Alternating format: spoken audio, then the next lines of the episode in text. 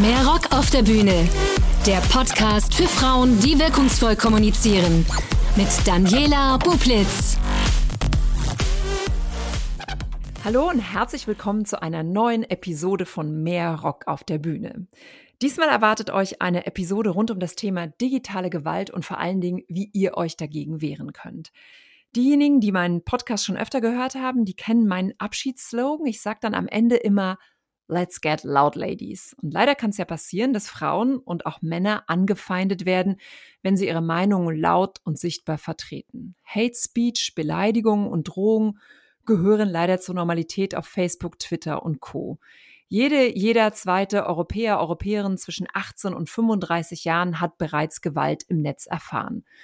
Und Ihr kennt alle sicherlich Beispiele von Politikerinnen und Aktivistinnen, die einem Shitstorm ausgesetzt waren. Und das ist nicht nur schlimm für die Betroffenen, das ist vor allem auch eine Gefahr für den öffentlichen Diskurs und damit unsere Demokratie. Nicht laut werden ist jedoch keine Option. Doch wie geht man um mit digitaler Gewalt? Was kannst du tun, wenn du betroffen bist oder wie kannst du Betroffene unterstützen und wie kannst du dich auch präventiv schützen? Darüber spreche ich heute mit Wanda Valenta. Wanda ist Psychologin und Betroffenenberaterin bei Hate Aid und Hate Aid ist eine gemeinnützige Organisation, die sich einsetzt für Menschenrechte im digitalen Raum und gegen digitale Gewalt und ihre Folgen. Hate Aid bietet Beratung, Prozesskostenfinanzierung in geeigneten Fällen und vor allem sensibilisiert Hated auch für das Thema digitale Gewalt. Und das wollen wir in dieser Podcast-Folge auch tun. Schön, dass du dir Zeit genommen hast. Hallo Wanda. Hallo, ja, danke schön für die Einladung. Ich freue mich total, heute hier zu sein. Lass uns mal ganz konkret einsteigen rund um dieses Thema digitale Gewalt. Für diejenigen, die sich vielleicht auch damit noch nicht beschäftigt haben. Ich habe eben eine Zahl schon mal genannt, aber vielleicht kannst du ganz am Anfang mal beschreiben, was bedeutet digitale Gewalt? Genau, wir benutzen den äh, Begriff digitale Gewalt. Es wird ja ganz viel, es werden viele verschiedene Begriffe für, dafür verwendet, zum Beispiel Hate Speech und ähm, Hass im Netz. Ähm, digitale Gewalt ist so ein weit, also weit gefächerter Oberbegriff. Darunter fallen Beleidigungen, Bedrohungen, ähm, eben die Hate Speech, Shitstorms, also alles, was, was man in, in dem realen Leben, in der analogen Welt an Gewalt erleben kann, kann man eigentlich auch im digitalen Raum an Gewalt ähm, erleben und eben genau das ist digitale Gewalt. Also mhm. sei es nun per E-Mail oder auf irgendwelchen Social-Media-Plattformen oder oder. Wie häufig, ich habe eben schon eine Zahl genannt und es wird natürlich auch ja immer mehr darüber diskutiert, aber kannst du es vielleicht auch nochmal von, von eurer Seite so beleuchten, wie häufig ist denn digitale Gewalt? Genau, das ist immer ganz schwierig zu sagen. Du hast gerade schon eine Zahl genannt. Es gibt verschiedene Studien, Ergebnisse darüber und es gibt natürlich aber auch eine ganz große Dunkelziffer, weil sich viele betroffene Personen gar nicht ähm, melden oder manchmal auch gar nicht das Gefühl haben oder sich darüber bewusst sind, digitaler Gewalt ausgesetzt zu sein, weil eben die Hemmschwelle für TäterInnen im digitalen Raum geringer ist und man als betroffene Person nicht sofort merkt, wenn man digitaler Gewalt schon ausgesetzt ist. Ähm, so als grobe Richtung oder als, als Idee, ähm, um sich das ein bisschen vorzustellen, bei uns melden sich monatlich rund 150 neue KlientInnen. Die Tendenz steigt. Das kann natürlich einerseits daran liegen, dass die digitale Gewalt steigt, aber auch einen positiven Grund haben, und zwar, dass, die, dass das Problembewusstsein steigt und dass Menschen immer besser wissen, wo sie sich Hilfe suchen können und eben auch an so Organisationen wie eben an uns sich wenden. Mhm. Was ist denn das Besondere an dieser Form von Gewalt? Ich glaube, wir alle haben so im Kopf körperliche Gewalt. Ähm, und und das, das können wir, glaube ich, ganz gut einschätzen. Was ist jetzt das Besondere an digitaler Gewalt? Mhm. Also ich finde, da gibt es so ein kleines Phänomen sozusagen, also dass die TäterInnen ähm, normalerweise gibt es ein Gehirnareal, was für die Empathie zuständig ist und was aktiviert wird, wenn ich eine Person mir gegenüber stehen oder sitzen habe. Dieses Gehirnareal wird nicht aktiviert, wenn ich vor meinem Laptop zu Hause sitze und eine Hassnachricht oder einen Hasskommentar verfasse. Das heißt, die Hemmschwelle, Gewalt auszuüben, ist viel, viel geringer. Bei den Betroffenen allerdings ist es so, dass die Psyche zwischen der digitalen und der analogen Welt nicht unterscheiden kann. Das heißt, die Gewalterfahrung für die betroffene Person fühlt sich ganz genauso an wie eine Gewalterfahrung im analogen Leben. Das heißt, die kann genauso belastend sein, genauso traumatisierend sein kann zu psychischen Folgen führen, wie Schlaflosigkeit, Konzentrationsschwierigkeiten, Ängstlichkeit, Depressionen. Und wenn es, ähm, wenn es nicht verarbeitet wird oder anhält, anhält, die Erfahrung, dann kann das auch sich chronifizieren, also kann das auch zu einer psychischen Erkrankung führen tatsächlich.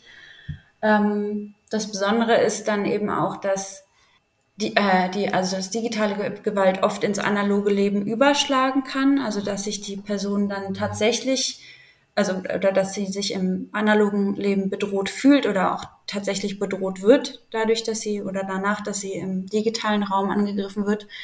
Und leider ist es so, dass ähm, Gewalt im Internet von den Strafverfolgungsbehörden noch nicht so ernst genommen wird wie Gewalt im analogen Leben und dass die Strafverfolgung relativ schwierig ist und dass wir leider auch immer wieder die Erfahrung machen, dass Betroffene uns davon berichten, überhaupt gar nicht ernst genommen zu werden, zum Beispiel von der Polizei, dass die Polizei dann sagt, dann melde dich doch einfach ab, zeig dich nicht so im Internet oder positionier dich nicht so. Das sind so die Besonderheiten an mhm. der digitalen Gewalt. Reden wir ja auch gleich nochmal, wenn wir über eure Organisation sprechen. Mhm. Und ich glaube, es hat sich ja auch in den letzten zwei Jahren, würde ich mal sagen, auch schon wieder ganz viel dazu getan. Ähm, aber lass uns noch mal kurz auf digitale Gewalt schauen. Jetzt dreht sich hier der Podcast ja viel um, um Frauen, die öffentlich reden. Was ist eure Einschätzung? Sind Frauen häufiger betroffen von digitaler Gewalt, von Hate Speech? Mhm. Ähm, es melden sich tatsächlich etwas mehr Frauen, aber nicht viel mehr Frauen bei uns. Was aber ganz auffällig ist, ist, dass ähm, Frauen ganz oft massiver angegriffen werden. Also wenn eine Frau angegriffen wird, dann passiert das mehrmals oder schwerwiegender. Ähm, und Frauen werden fast immer in den Angriffen sexualisiert. Das ist eben nochmal eine ganz besondere Form von einer Gewalt, weil es eben sehr erniedrigend ist und auch bedrohlich. Genau. Und es ist eben auch, wenn sich eine Journalistin oder Aktivistin im Internet zu Themen positioniert, dass es dann nicht mehr um den sachlichen Diskurs geht oder auch nicht um eine inhaltliche Beleidigung, sondern dann ganz schnell um genau sexualisierten Angriff geht. Mhm. Obwohl ich es ganz spannend fand, ich habe auf eurer Website, habt ihr so ein paar Beispiele, wo, wo Menschen erzählen, wie sie digitale Gewalt erlebt haben und wie sie damit umgehen. Und da waren auch äh, Jungs, äh, sage ich jetzt mal Jungs, junge Männer. Und das fand ich, äh, äh, damit habe ich mich tatsächlich gar nicht beschäftigt und habe gedacht, ah, stimmt. Ähm, die, das ist für die natürlich äh, auch äh, genauso belastend, wenn auch, so wie du schon sagst, wahrscheinlich dieser sexualisierte Aspekt und dieses äh, sexuelle Erniedrigung dann, dann nicht so stattfindet. Aber auch ein wichtiges Thema und kann man auf eurer Website auch direkt mal schauen. Und damit kommen wir auch ähm, zu eurer Institution, zu eurer Organisation. Ich habe euch tatsächlich ähm, in dieser riesen Twitter-Diskussionswelle während der Pandemie entdeckt, wo es ja, wo digitale Gewalt ja, nachdem das, glaube ich, vorher eher Aktivistinnen betroffen hat, ja dann auch auf Ärztinnen, Virologinnen äh, übergesprungen ist. Klar, der, der Bundestagswahl war, war auch ein großes Thema. Politikerinnen sind ja immer ganz viel betroffen. Da, da habe ich euch entdeckt und fand die Organisation äh, super, war total begeistert, weil es immer auch bei Diskussionen so ein, ah ja, geht zu Hate Aid. Ähm, das heißt, es wäre jetzt natürlich spannend für die Hörerin, wenn du einfach auch nochmal erzählst, ähm, wie, wie ist Hate Aid entstanden? Was, was war die Idee? Mhm. Ähm, es gibt verschiedene Gründe, also mit MitgründerInnen. Einige von denen haben damals selber digitale Gewalt erfahren und unsere ähm, Mitbegründerin Annalena von Hodenberg ähm, hat vorher bei Campact gearbeitet, die sich ja für, eine, für die Stärkung der Demokratie einsetzt und ähm, eben Hate Aid gegründet aus der Idee heraus oder aus, aus der Erkenntnis heraus, dass es noch gar nicht so eine Beratungsstelle oder Organisation, die sich spezif also speziell für die, den Schutz der Demokratie im digitalen Raum einsetzt. Ähm, Genau, und weil es die noch nicht gab, hatte sie die Idee, dass es das unbedingt, also dass ich das unbedingt ändern muss und hat eben Hate Aid ins Leben gerufen. Mhm. Und äh, was bietet ihr denn an konkreter Unterstützung an?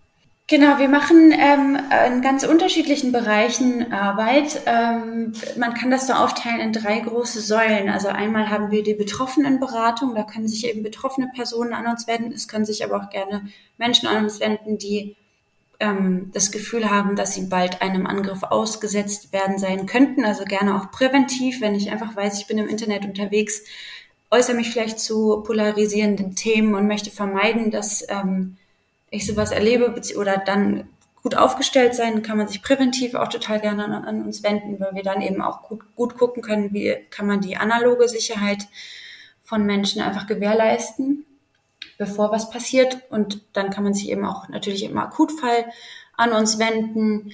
Ähm, in der betroffenen Beratung ist es auch so aufgeteilt in drei Themenfelder. Wir bieten einmal eine emotional stabilisierende Erstberatung an.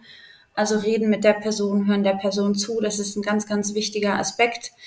Dann bieten wir eine IT-Sicherheitsberatung an. Also was kann ich dafür tun, dass ich im Internet möglichst sicher auftrete? Und eine Kommunikationsberatung. Also wie gehe ich damit um, wenn ich digitale Gewalt, äh, Gewalt erlebt habe? Lösche ich Kommentare, melde ich Kommentare, kommentiere ich den Hass im Netz, der quasi dann auf meinem Account zu sehen ist? Und dann die zweite große Säule unserer Arbeit ist die Prozesskostenfinanzierung. Also wir bieten, Möglichkeit, äh, bieten Menschen die Möglichkeit an, ihren zivilrechtlichen Prozess zu finanzieren, weil das in Deutschland leider immer noch Geld kostet, sich einen Anwalt oder eine Anwältin zu nehmen und ähm, gegen TäterInnen vorzugehen. Neben der Strafanzeige, die bei der Polizei kostenlos ist. Ähm, und der dritte Aspekt ist so die Bildungsarbeit. Deswegen spreche ich zum Beispiel jetzt auch mit dir. Also wir machen ganz viel Öffentlichkeitsarbeit, schreiben Pressemitteilungen, halten Workshops ähm, und sind eben auch direkt in der politischen Arbeit, schreiben Gesetzesentwürfe und gehen da ganz viel in die, in die Diskussion, weil sich eben auf der ähm, rechtlichen Ebene auch noch viel ändern muss in dem politischen Raum. Und wenn man da, glaube ich, auf jede einzelne Säule schaut, ähm, merkt man, wie viel zu tun ist, glaube ich, in jedem einzelnen Bereich. Wer, wer gehört denn zum Team? Was, was haben die für eine Ausbildung?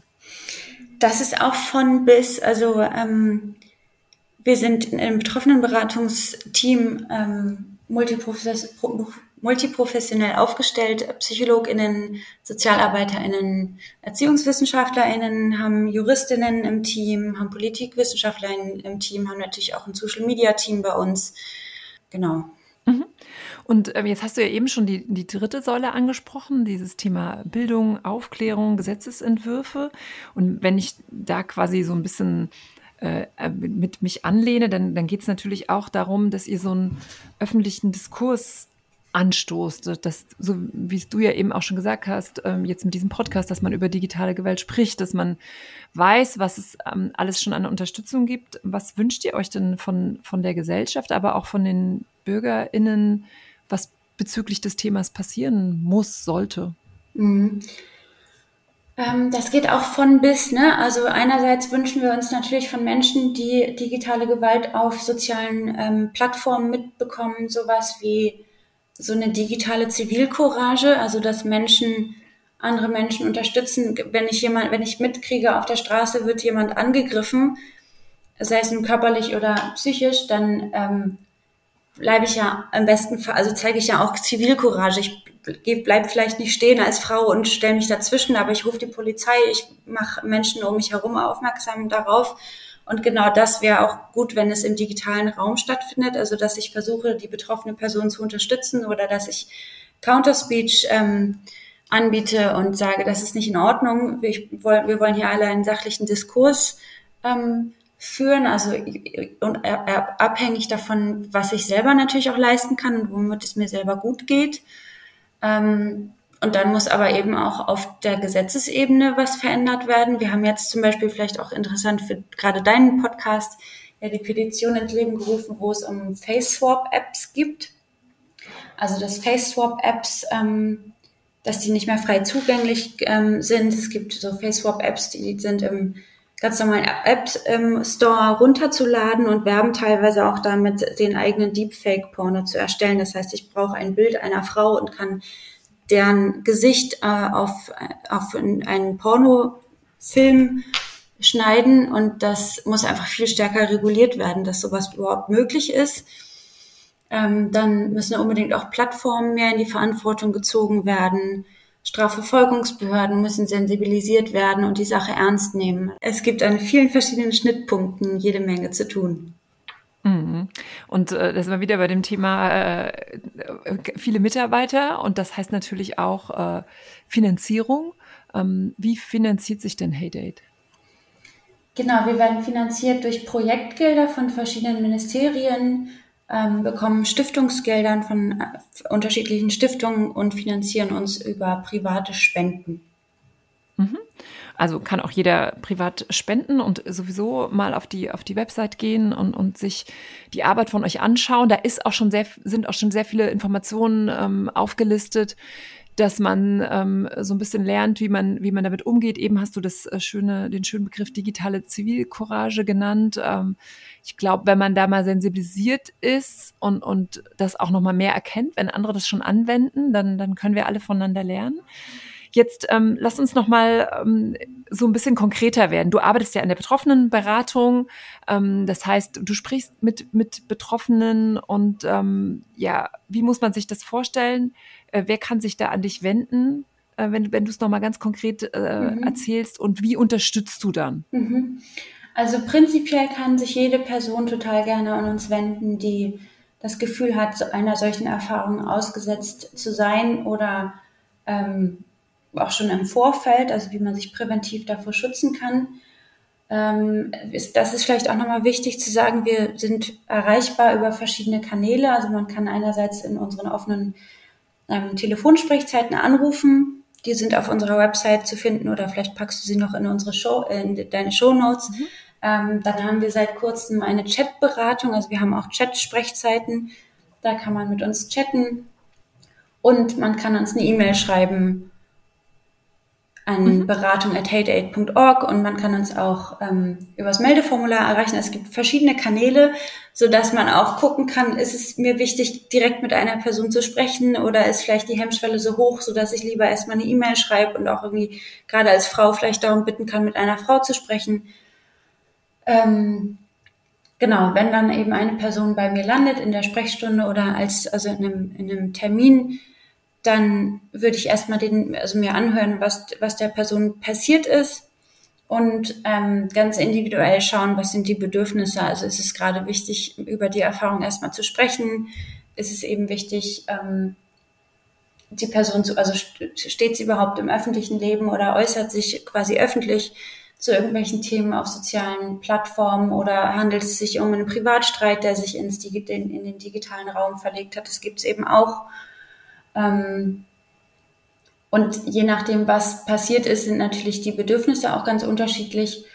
Genau, und dann guckt man so Schritt für Schritt, was sind die nächsten ähm, Handlungsstrategien, die wir verfolgen. Ähm, generell arbeiten wir immer Betroffenen zentriert, also die Personen können so oft mit mir sprechen, wie sie es brauchen, sich auch immer wieder gerne an uns wenden. Ähm, genau. Mhm. Das wäre auch ähm, mein, meine Frage nochmal gewesen. Ich glaube, jeder kann sich so ein aufgeregtes Gespräch mit der Freundin vorstellen. Mhm. Ähm, wie, wie, jetzt gehe ich mal davon aus, dass, das, dass du natürlich dann ganz andere Strategien hast. Wie lange ist denn so ein Erstgespräch? Meistens sind die Erstgespräche am längsten. Also ich mache immer wieder die Erfahrung, dass es den Leuten ganz gut tut, erstmal zu reden. Und ganz oft höre ich erstmal nur zu ähm, und stellen natürlich Rückfragen zum Verständnis oder zu, zur, ähm, zum Anreiz, was irgendwie vielleicht nochmal sinnvoll ist, wohin zu gucken. Natürlich habe ich auch ein anderes Wissen als vielleicht die aufgeregte Freundin über digitale Gewalt. Was da zum Beispiel ganz wichtig ist, ist, wenn sich Personen öffentlich zu Themen äußern, gerade als Frau, das ist schon eine marginalisierte Gruppe, dann vielleicht sogar noch zu Feminismus, das ist ein sehr polarisierendes Thema, dann ist in der Regel nicht die Frau persönlich gemeint, äh, die angegriffen wird, sondern triggert mit den Themen und mit ihrem öffentlichen Auftreten bei Menschen Themen. Ähm, und wenn wir sowas eben in der Beratung sprechen, dann kann diese Person mit ihren Erfahrungen oft schon danach ganz anders umgehen. Ähm, mhm. Genau, es gibt aber auch betroffene Personen, die erstmal bei uns anrufen, zehn Minuten sprechen und dann schon merken, so, nee, jetzt brauche ich erstmal wieder eine Pause und dann machen wir eben einen nächsten Te Telefontermin für den nächsten Tag oder die nächste Woche aus. Also wir richten uns da wirklich ganz individuell nach den Bedürfnissen der Menschen, die sich bei uns melden. Mhm. Aber das heißt, äh, wenn ich das so raushöre, ist dann findet dann auch sehr viel Fachberatung statt. Also das ist ja in dem, also oder nicht nur psychologische Beratung, sondern eben auch dieses, wie gehe ich mit konkreten Sachverhalten um? Ja, sowohl als mhm. auch. Mhm. Ne? Also genau, mhm, einerseits genau. emotional stabilisierend, andererseits was ist, was ist, was heißt eigentlich, was ist eigentlich digitale Gewalt und warum passiert mir das gerade? Wie kommt es dazu? Ähm, und was auch ein, finde ich, sehr, sehr wichtiger Aspekt ist eben die, die Sicherheit, die man schon durch sein eigenes Verhalten enorm erhöhen kann. Ähm, jetzt lass uns mal so, ein, so einen konkreten Fall durchspielen. Ich bin jetzt betroffen. Ich habe mich vielleicht äh, zum, zum, zum, Thema Feminismus, wie du eben gesagt hast, mhm. geäußert. Und jetzt merke ich, puh, auf einmal rollt da eine Welle los. Ähm, und ich werde massiv beleidigt. Und was passiert dann mit den Betroffenen? Also ab wann, ab wann ist es so, so eine Shitstorm-Situation oder was, was hört ihr dann immer? Ab wann merken die, jetzt irgendwie passiert hier was? Mhm. Also oft ist es zum Glück nicht direkt der Shit, Shitstorm, den betroffene Personen ähm, ausgesetzt sind, sondern einzelne bis viele Kommentare zu dem Thema, also wenn du jetzt sagst zu dem Thema Feminismus, zu dem du dich äußerst, ähm, das kann aber schon belastend genug sein. Also wir machen auch immer wieder die Erfahrung, dass sich betroffene Personen eigentlich schon melden, wenn sie schon mehrfach digitale Gewalt erlebt haben und nicht bei dem ersten Kommentar, weil man dann noch denkt, ach, das ist ja gar nicht so schlimm. Das, man liest es ja auch mit, das erlebt ja jeder, der sich oder jede, die sich irgendwie im digitalen Raum bewegt.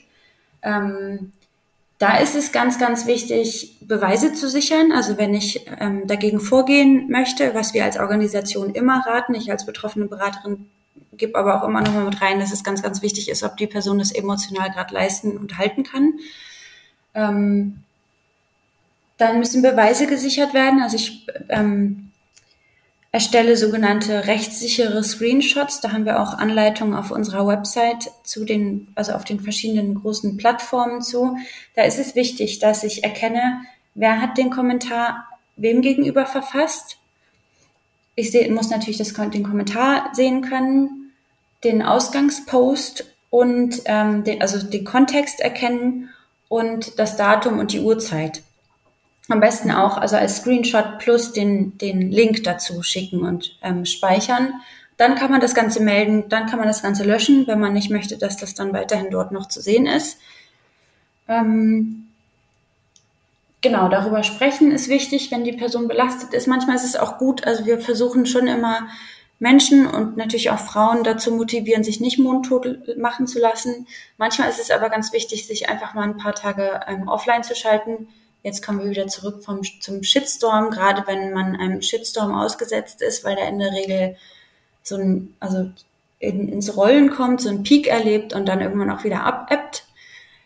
Da ist es eine Variante, den, den Account vielleicht so ein zwei, drei Tage erstmal abzugeben und eine andere Person screenen zu lassen, also eben diese Screenshots mhm. erstellen zu lassen, weil ähm, es da einfach besser für die eigene Gesund also psychische Gesundheit sein kann, sich nicht jeden einzelnen Kommentar durchzulesen, wenn es eh um keinen sachlichen Diskurs mehr geht. Genau. Mhm. Das heißt aber, ich habe richtig verstanden, sobald ich in eine Situation komme, in der ich Beratung brauche, dann würde ich euch anrufen mhm. ähm, oder mich über den Chat melden. Ähm, mhm. Bringen wir noch in die, in die Show Notes. Und dann würdet ihr sowas auch empfehlen. Also es geht dann ja auch nicht nur um die, also je nachdem, was, was dann der konkrete Fall ist, ihr würdet dann auch nochmal erklären, wie mache ich das mit den Screenshots, ähm, äh, was, was gibt es da für praktische Hinweise? Genau, also im besten Fall meldet sich die Person, bevor sie irgendwas macht, äh, erstmal bei uns. Und mhm, dann genau. können wir das Ganze auch total gut begleiten, weil wenn die, wenn die Sachen einmal gelöscht sind, dann kann man eben nicht mehr sichern, das wäre schade. Ja, ähm, genau. Dann kann man sich auch nicht mehr überlegen, ob man überhaupt noch dagegen vorgehen will oder nicht, wenn man keine Beweise mehr hat. Deswegen gerne erstmal bei uns melden. Ähm, genau, dann gucken wir eben ganz individuell, was sind die Schritte, warum wir das anzeigen, also das bei der Polizei anzeigen eigentlich immer empfehlen ist, damit es auch einfach in der Statistik auftaucht, also damit auf politischer Ebene irgendwann auch klar wird, wie groß das Problem tatsächlich ist, weil wenn das nicht angezeigt wird und sich viele Leute nur denken, ach, ist ja nicht so schlimm, das passiert ja jedem, jeder, dann ähm, kann sich das Problembewusstsein auch nicht dem Problem anpassen. Mhm. Beratet ihr dahingehend auch, dass ihr sagt, oh, es wäre schön, je nach Fall, ähm, wenn du das anzeigst? Ja, auf jeden okay, Fall. also aus, aus genannten Gründen. Ja. Und da kann ich mir vorstellen, dass dann schon immer die Frage kommt, also jetzt, jetzt ist es ein, ein, ein, da sind wir wieder Unterschied digitaler Gewalt, tatsächlicher Gewalt. Dieses Thema äh, Frauen haben ja schon große Sorge, eine Vergewaltigung anzuzeigen, die real passiert ist, mhm. versus mir wurde damit gedroht. Ähm, also ist ja so ein Vorbehalt auch, naja, dann werde ich nicht ernst genommen. Äh, was muss ich, ne, dann genau. werd, wird mir vielleicht solche Themen wie, bist ja selber schuld, was äußerst du dich? Ähm, also das kann, kann ich mir vorstellen, dass es Vorbehalte sind, die dann auch kommen, so, ah nee, will ich gar nicht anzeigen. Was, was, was antwortet ihr ja. darauf? Also genau, das kommt. Wir besprechen dann auch immer die Bedenken, die die Person hat. Und ich würde auch, ich würde nie eine Person überreden, das zu tun. Also da, letzten Endes entscheidet das natürlich jede Person selber. Es gibt aber zum Beispiel die Möglichkeit, ähm, Online-Strafanzeige zu erstellen. Dann muss ich gar nicht mit einer Person darüber reden. Dann gibt es die Möglichkeit, bei der Polizei darum zu bitten, dass ich mit einer Frau spreche über den Fall, den ich anzeige. Ähm, mhm. Genau, dann gibt es zu Recht auch oft das Bedenken von betroffenen Personen oder betroffenen Frauen die Angst, dass der Täter oder die Täterin meine Adresse erfährt. Da gibt es Möglichkeiten, sich zu überlegen, ob ich irgendwie eine CO-Adresse angeben kann von meinem Arbeitgeber, meiner Arbeitgeberin oder geeigneten Fällen auch von uns. Also das ist dann eben auch unabhängig äh, vom Individualfall, aber es gibt mhm. quasi für jedes Bedenken auch ähm, Ideen, die aus dem das, Weg zu räumen. Das heißt, wichtigste Message ist eigentlich, äh, ich kann mich immer an euch wenden. Genau, jede Person kann sich immer gerne an uns wenden und das hilft betroffenen Personen eben auch ganz oft, dass sie dann wissen, sie stehen nicht alleine da, sondern haben uns an ihrer Seite. Mhm. Und ist das eigentlich 24 Stunden? Äh, man kann uns natürlich 24 Stunden ähm, E-Mails schreiben. Wir haben offene Sprechzeiten ähm, zu, also dreimal die Woche zu unterschiedlichen Zeiten, vormittags und nachmittags und kann aber darüber hinaus individuell, individuelle Telefontermine mit uns vereinbaren, aber natürlich nur von montags bis freitags von, also morgens bis abends in der normalen mhm. Arbeitszeit sozusagen. Mhm. Und genau. jetzt habe ich ja bei dir schon eben rausgehört, äh, diese, dieses äh, nicht schnell löschen. Gibt es da auch nochmal eine Empfehlung, so dieses äh, Ruhe bewahren. Äh, also ich, ich kann mir vorstellen, dass man schnell in so ein, ich will jetzt schnell, dass irgendwas passiert, kommt, je nach Situation. Mhm. Also gibt es da auch so eine Erfahrung, wo man sagt, so, ne, alles Schritt für Schritt. Äh, ja. Also generell, ganz gut ist es immer, wenn ich, wenn ich einen Hasskommentar lese oder eine, eine Morddrohung, Vergewaltigungsfantasie, oder einen Shitstorm erlebe, ist es schon immer gut, erstmal den Laptop zuzumachen und so blöd das klingt, durchzuatmen, rauszugehen und nicht irgendwie in der totalen Emotionalität und Impulsivität Dinge zu löschen oder zu beantworten oder irgendwas zu tun. Ähm, manchmal ist es auch gut, dann in dem Moment erstmal eine Freundin anzurufen oder mit, mit einer Vertrauensperson über meine Erfahrung zu sprechen und dann, wenn man wieder so ein bisschen in, also in Ruhe zu überlegen, was sind die nächsten Schritte, die ich tue, was mache ich jetzt damit, auch so sich Zeit zu nehmen, in, also sich Zeit zu nehmen, in sich zu gehen und eben zu überlegen, was ist die, was ist die beste Lösung für mich selber, wie ich darauf reagieren will. Ähm, hast du vielleicht noch eine Empfehlung, ab wann so eine Grenze erreicht ist? Also ich stelle mir vor, dass Kommunalpolitikerinnen, ähm, generell Politikerinnen, Aktivistinnen, dass die auch vielleicht schon so, so ein Mindset haben, naja, ne, ich bewege mich hier in einem kontroversen Thema, das ist normal, äh, das gehört dazu, äh, so ein bisschen, wann, jetzt du als Psychologin mhm. auch, würdest du sagen, ab wann ist das einfach ein Thema, wo man sagt, wir sind alle hart und, und cool und, und wollen irgendwie stark sein, aber wann ist so ein Punkt, wo ich mir einfach auch Unterstützung suchen sollte, um auch langfristig mhm. aktiv sein zu können? Ne? generell viel früher, als man selber oft denkt. Ja, guter Hinweis. Und ähm, mir macht meine Arbeit ehrlich gesagt am meisten Spaß, wenn ich präventiv schon was tun kann, also wenn noch gar nichts passiert ist. Mhm. Ähm, und so einen guten Marker finde ich aber, wenn ich selber als Person das Gefühl habe, hab, es wurde eine Grenze überschritten. Also mhm. ich fühle mich bedroht, ich fühle mich beleidigt, dann ähm, kann man sich bitte unbedingt schon bei uns melden. Ich muss ähm, nicht erst einer Straftat ausgesetzt sein oder muss auch gar nicht wissen, ob ich einer Straftat ausgesetzt bin oder welcher, sondern wenn, ich würde es eher am eigenen Gefühl festmachen. Also wenn ich mich eben bedroht oder beleidigt fühle, dann gerne schon bei uns melden. Jetzt hast du eben schon angesprochen, äh, Prävention. Was, äh, wenn du so auf, auf deine Erfahrung schaust, was wären denn für Dinge, die man präventiv ähm, organisieren kann, dass ich gut vorbereitet bin, wenn ich tatsächlich mhm. auch in, in so einem kontroversen Meinungsumfeld aktiv bin und einfach so ein bisschen damit rechnen kann und leider muss? Also ich bin immer wieder erschrocken darüber, wie Menschen mit ihren, also mit sensiblen Daten im Internet umgehen.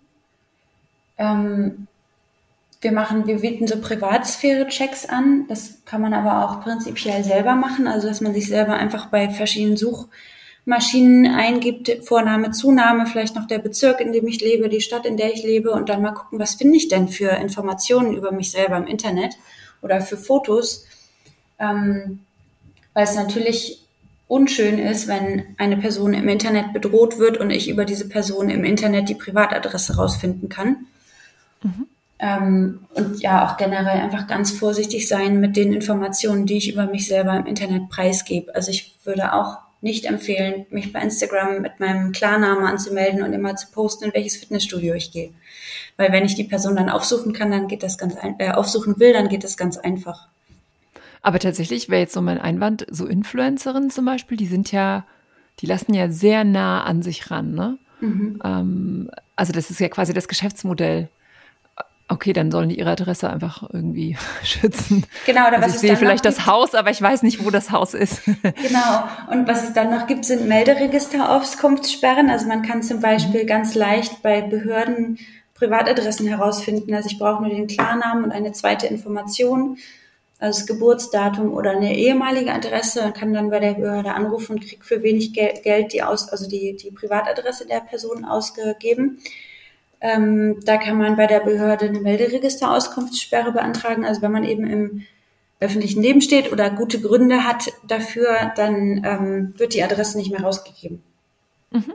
Und ganz kurz nochmal zu dem Privatsphärencheck. Das kann auch jeder machen? Also da kann ich mich bei euch melden und dann oder macht ihr das nur für bestimmte Personen? Nee, wir machen das für Personen, die sich bei uns melden und KlientInnen von uns sind. Ähm, man kann aber, also jede Privatperson kann ja auch selber erstmal im Internet so ein bisschen recherchieren, mhm. was sie selber über sich findet. Mhm, okay. Dann ähm, hast du ja vorhin diesen Begriff digitale Zivilcourage ge prägt. Und das führt mich nochmal zu einem Thema, was ich auch wichtig finde, so dieses, wie kann ich denn unterstützen? Mhm. Also, ne, wir sind auf Twitter unterwegs, auf Facebook, auf Instagram und wir sehen jetzt bricht da Hass über eine Frau, aber vielleicht auch Mann ein. Wie kann ich denn unterstützen? Mhm. Ähm, natürlich kann man sich in die Diskussion einklinken und öffentlich machen. Ich sehe hier was und das finde ich nicht in Ordnung. Ich wünsche mir einen ähm, sachlichen Diskurs oder stelle mich quasi öffentlich auf die Seite der betroffenen Person. Was betroffenen Personen aber auch oft hilft, ist einfach eine Direktnachricht an die Person zu schicken und zu fragen, ich habe das oder ich habe das ihr zu schreiben, ich habe das gesehen und sie zu fragen, was brauchst du gerade? Ich bin wollte einfach mich für dich aussprechen und dir sagen, ich würd, bin für dich da, ich stehe auf deiner Seite, du bist nicht alleine. Ähm, genau, generell ist auch, sind Communities, Communities ganz wichtig, sich untereinander zu netz, also zu vernetzen. Ähm, genau, und selber natürlich mit gutem Beispiel vorangehen und keinen Hass im Netz verbreiten. Mhm. Äh, dazu fällt mir so ein Punkt ein. Es gab immer so diese Aussage, don't feed the troll. Ähm, kommentieren, ja oder nein? Also jetzt auch bei diesem Unterstützen. Ähm, Direktnachricht wäre was Privates, das sieht man nicht. Wenn ich mich dafür öffentlich aus drücke, ist das natürlich eine Form von Zivilcourage, wo ich ja weiß, so jetzt, ne, jetzt muss ich schon schaffen, dass wir viele sind.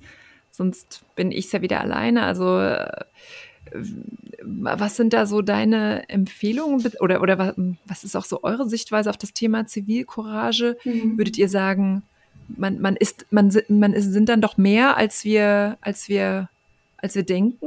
Einer muss dann Definitiv. manchmal den ersten Schritt also machen also, und, und, und Feuer rufen. Die, die hetzende Masse im Internet ähm, ist auf jeden Fall lauter als als sie ähm, also scheint lauter als sie ist also es gibt mhm. quasi ganz viele Menschen die keinen Hass im ähm, Netz verbreiten die aber eben nicht ganz viel kommentieren Und die, die Menschen, die Hass im Netz verbreiten, sind eigentlich eine geringere Menge, die aber mit ganz vielen Accounts oder ganz laut und ganz, also deswegen auch vermeintlich stark auftreten. Ähm, genau. Ja. Und äh, vielleicht äh, kann ja der ein oder andere, die das noch nicht so gesehen haben, ähm, auch, auch mal drauf schauen. Es gab ja tatsächlich positive Beispiele, wo man so dieses Solidarität mit Annalena Baerbock oder mhm. wem, wer, wer auch immer gerade äh, von den jetzt sehr öffentlichen Personen äh, dem ausgesetzt war, wo man dann so gemerkt hat, ah, man kann tatsächlich sowas drehen, indem man sich so vor die Leute stellt. Ähm, und das ist echt, äh, finde ich tatsächlich auch, dass sich, dass sich das dass sich das, dass das so trägt. Ähm, also die Person sicherlich auch trägt. Ähm, das führt mich nochmal zu einem Punkt, ähm, generell digitale Gewalt und Hate Speech. Ähm, wir hatten, als wir vorher darüber gesprochen haben, auch so ein bisschen, habe ich so gemeint, oh, wenn es jetzt Twitter nicht mehr gibt, irgendwie, was wird passieren? Aber klar, wir haben Instagram, wir haben YouTube-Kommentare, überall die sozialen Medien, man kann alles kommentieren. Was können wir denn so als Gesellschaft insgesamt tun, dass digitale Gewalt, Hate Speech und, und, und so, ja, dieses Gefühl, dass so alle einfach mal so lostreten, Kommentare, wenn es ja vielleicht auch manchmal nur doofe Bemerkungen sind, dass das einfach weniger wird. Ja, eigentlich all das, was wir schon gesagt haben. Ne? Also ähm, natürlich auch mit, mitwirken, Petitionen unterschreiben, ähm, sich selber vielleicht auch mit dem Thema auseinanderzusetzen und manchmal auch kritisch zu hinterfragen, war das jetzt noch ein Kommentar, was irgendwie okay war oder vielleicht schon ein bisschen grenzwertig. Ähm, selber sich wehren, wenn man digitale Gewalt erlebt hat, zu dem Thema aufklären oder über das Thema sprechen, wenn ich das im Freundeskreis vielleicht auch mitbekomme, weil da jemand gar nicht so das Bewusstsein für hat. Genau. Und ansonsten an Hate Aid wenden und sich informieren und schon mal äh, Hate Aid folgen auf euren ähm, sozialen Kanälen, ähm, wissen, dass es euch gibt und äh, euch weiterempfehlen und vielleicht euch auch äh, unterstützen und eure, eure Informationen nutzen, aber auch eure Angebote, die ihr habt. Das äh, wirklich ich finde es toll, dass es euch genau, gibt. Genau, sehr, sehr gerne. Dankeschön. Und jetzt natürlich zum Schluss die wichtige Abschlussfrage. Jetzt haben wir ganz viel über, über Hate Speech und digitale Gewalt und was man tun kann äh, gesprochen. Äh, jetzt soll es ja, in meinem Podcast geht es natürlich immer darum, dass wir, dass wir mehr Frauen auf den Bühnen haben und dass die sich natürlich auch trauen zu sprechen und ihre Meinungen zu vertreten, ihre Stimmen zu erheben. Was ist so abschließend mit, mit all deiner Erfahrung, die du hast, was ist so dein, deine Einschätzung? Was, was müssen wir tun, dass es mehr Frauen auf den öffentlichen Bühnen gibt, aber auch das generell ja, ich habe es am Anfang kurz gesagt, dass diese Vielfalt der Meinungen bleibt, dass es einen guten öffentlichen Diskurs gibt mit diversen Meinungen. Was, was müssen wir dafür tun? Ich glaube, wir müssen uns als Frauen zusammenschließen und zu, also vernetzen und gegenseitig unterstützen ähm, uns natürlich wehren, wenn uns was ähm, Unschönes passiert und ähm, laut werden und ähm, ja, TäterInnen auch zeigen, dass es nicht in Ordnung ist und dass es nicht geht und uns eben nicht mundtot machen lassen und deswegen auch besonders gut, um, um uns selber zu kümmern und zu schauen, was brauche ich, äh, damit ich meine Arbeit weiterhin leisten kann. Und dafür ist es schön, dass es euch gibt, dass man nicht allein ist, dass man dann auf jemanden wie dich in der Beratung stößt, der einem unterstützt und den dann wieder Klarheit und, und Ruhe bringt, wenn, wenn vielleicht mal eine herausfordernde Situation war. Von daher vielen, vielen Dank, Wanda, äh, an dich ganz persönlich für das Gespräch und natürlich äh, an, an das gesamte Team von Hate Aid, das es euch gibt. Ja, danke schön für die Einladung. Mhm.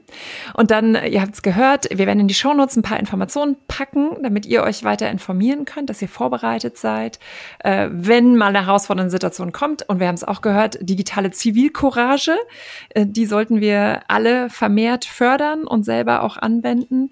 Ich hoffe natürlich, dass äh, ihr wieder inspiriert wart durch diese Folge, dass ihr was gelernt habt. Und wenn ihr der Meinung wart, dass dieser Podcast, dass diesen Podcast mehr Frauen hören müssen, in dem Fall natürlich auch mehr Männer, dann empfehlt die Folgen euren Freunden weiter, teilt sie auf euren Social Media Kanälen. Und wenn ihr der Meinung seid, wir brauchen mehr Rock auf der Bühne und es muss eine große Bewegung werden, bei der sich Frauen gegenseitig unterstützen, haben wir eben auch gehört von Wanda, wie wichtig das ist, dann abonniert den Podcast, gebt der Episode heute auch fünf Sterne, schreibt gerne auch positive Kommentare auf Insta und LinkedIn und wenn ihr noch ein tolles Beispiel kennt, ein tolles Thema, dann her mit dem Namen und ich schließe jetzt auch äh, mit dem großen Thema Let's Get Loud Ladies. Wenn es mal stürmisch wird, dann wisst ihr jetzt, wo ihr euch hinwenden könnt. Danke Wanda nochmal und ich sage Tschüss.